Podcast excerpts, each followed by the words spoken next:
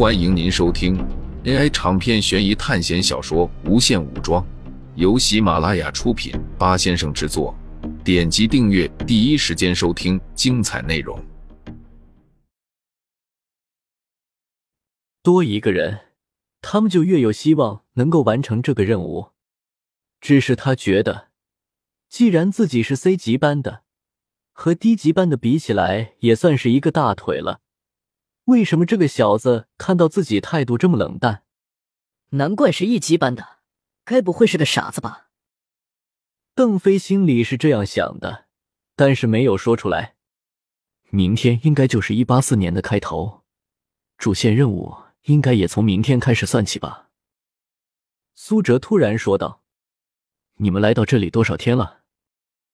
苏哲问香科：“我来了有一周了。”邓飞的话。来了也有五天了，向科说道：“你有什么想说的吗？你们在醒来的时候，有没有遇到一个戴着粉色项圈的女人？她叫做洛心，正常来说算是美女，然后有点呆。或者有没有遇到一个喜欢贫嘴的叫做孟凡奇的男生？”苏哲询问道。“没有遇到。”向科说道。是你的同班同学吗？算是吧。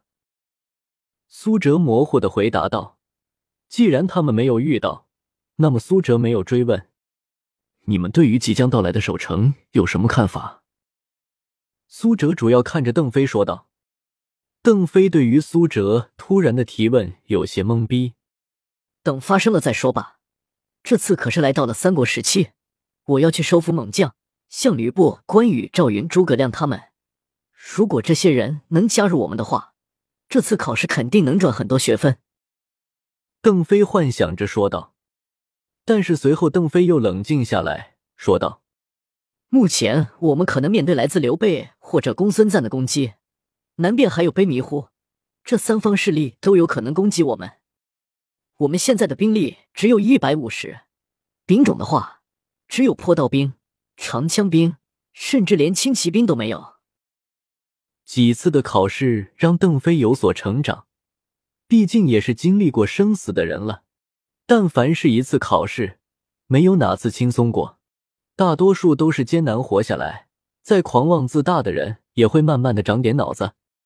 这次的考试世界是三国题材的数据化世界，而且模式有点类似于游戏，所以很多正常的思维。无法解释这里的东西，比如我们正在说的这些话，在这个世界的人听来，是不是感觉很怪异？苏哲指着贺昭说道：“但是你们看，这是我在路上遇到的一个三国武将。如果只是他特有的世界观来看，我们现在的话，他一定会十分疑惑。可是他却并没有，这是为什么？”这可是手环并没有给我们指明的地方，所以我猜想，可能是因为学校帮我们做了模糊化处理，也就是说，在他们这些人的眼里，我们的一些超出这个世界观的话，是会被自动过滤掉的。”苏哲说道。听到苏哲的话，邓飞和向科两人都十分吃惊的看着贺昭，他们还以为这是跟着苏哲一起的一班同学。然后他们通过手环查看信息，却被告知不能查看。你们想的没错，在这个世界其实是可以收复系统人物的。如果是已经被收复的，你们是查看不到的。只有还没有认主的你们可以参看。苏哲根据他们的反馈，然后推理说道：“是吗？我以为根本不可能呢。我现在就要去收复那些武将。”邓飞听到苏哲的话，然后兴奋的说道：“看到邓飞的反应，苏哲一时不知道怎么说话。这种带有天真气息，却又因为这种死亡考试而变得反复无常的人，苏哲真的不知道该怎么办。他们可以在没有危险的时候，让你觉得十分友好，却又可能在有稍微异常的时候，对你百般猜疑，甚至将你视作敌人。”我现在想问一件事。苏哲突然打断邓飞的幻想：“什么事情啊？”能不能把城主的指挥权给我？苏哲轻描淡写的说出这句话。在听到这句话之后，邓飞的表情就变了，他警惕的看着苏哲：“你这话是什么意思？”邓飞手臂突然变大，比正常人的三倍还要粗，看样子充满了力量。你想要杀了我吗？邓飞充满敌意的看着苏哲，如果他的下一句话有一丝让他不满意，可能这一拳就会狠狠的捶在苏哲身上。你们现在的思想只是保留在活下来的程度。苏哲丝毫没有被邓飞的举动吓到，或许你们可能在不久的将来就会死去，可能是这一次，也可能是下一次。你到底想要说什么？向科虽然没有邓飞那么激动，但也充满敌意的问道：“你们难道就没有想过赚取学分吗？”苏哲的话让邓飞冷笑：“我们当然想要赚取学分，可是这学分哪里有那么好赚的？没把自己的命搭进去就算不错了。”邓飞说道：“如果我告诉你，我可以让你们至少在这次考试中赚到一万学分。”你们相信吗？苏哲说道：“绝对不可能。”邓飞和向科都不相信他说的话，这明显是在开玩笑。我到现在为止赚到最多的学分，就是盗梦空间赚到的三千学分。”邓飞说道：“你说你在盗梦空间只赚了三千学分吗？”苏哲注意到他说的数字，如果记得没错的话。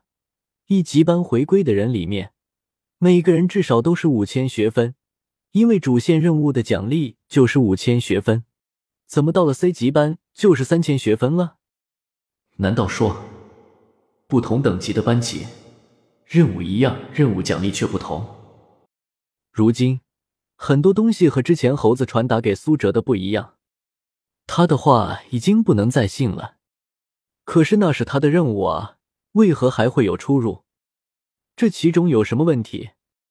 不过，苏哲现在得先暂时不考虑这个问题，因为邓飞已经不耐烦了。你今天要是不把话说清楚，我就打死你！”邓飞恶狠狠的说道。就在邓飞要动手的瞬间，一道剑光闪过，邓飞身上出现了五六道白光，他身上多了好几处伤口。贺昭用剑抵在邓飞脖子上，别这样，有话好说。邓飞马上解除了变大的拳头。苏哲让贺昭放下剑。显然，武力值高达八十四的贺昭要对付这些并没有强化多少的人非常容易。如果给这个世界的战斗力一个定义的话，武力值超过八十应该算是解开了基因锁一阶的实力。如果苏哲目前的武力值是七十六，如果解开基因锁，应该能升到八十以上。邓飞因为被贺昭实力镇住，所以老实一点了。苏哲说道：“我最开始进入这个世界的时候，遇到了巨型水妖，然后我把他杀掉了，他给了我三千点血分。”苏哲说道：“这次苏哲并没有忽悠他们，而的确是这样的。”当苏哲从冰冻海滩醒来的时候，就发现了这个消息，这让苏哲想起了之前杀死吉龙的时候，也是获得了额外的学分，还获得了一张吉龙召唤卡。相比于主线任务给的学分，这些学分数额比较巨大，但是直接承担的风险就会高很多。毕竟，无论是当初的恶魔暴龙，还是咒乐园里面的石刻鬼脸、黑影。这些都不是普通的生物，他们的力量都很强，一个不小心就会丧命。这次的考试时间跨度会非常的大，我们完全可以有时间去赚取这些学分。”苏哲说道。“为什么不考虑其他的东西呢？比如猎杀一些怪兽？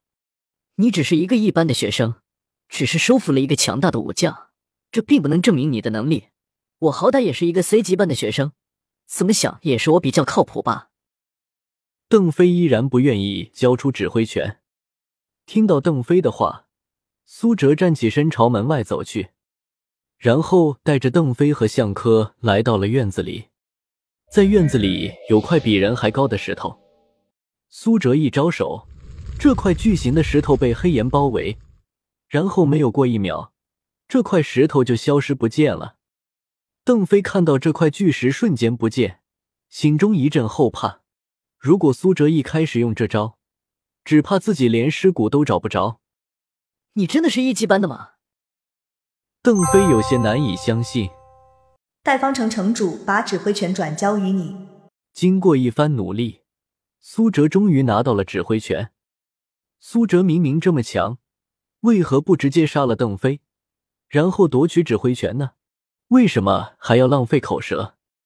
其实苏哲也和邓飞有着同样的想法，大家都是有着共同的利益，不是每件事情不如自己心意就想到要杀人。苏哲和邓飞。还有向科是利益共同体，杀掉邓飞只会减少自己的力量，因为取得指挥权，同样也只是加大自己力量的一种手段而已。听众朋友们，本集为您播放完毕，欢迎订阅专辑，下集精彩继续。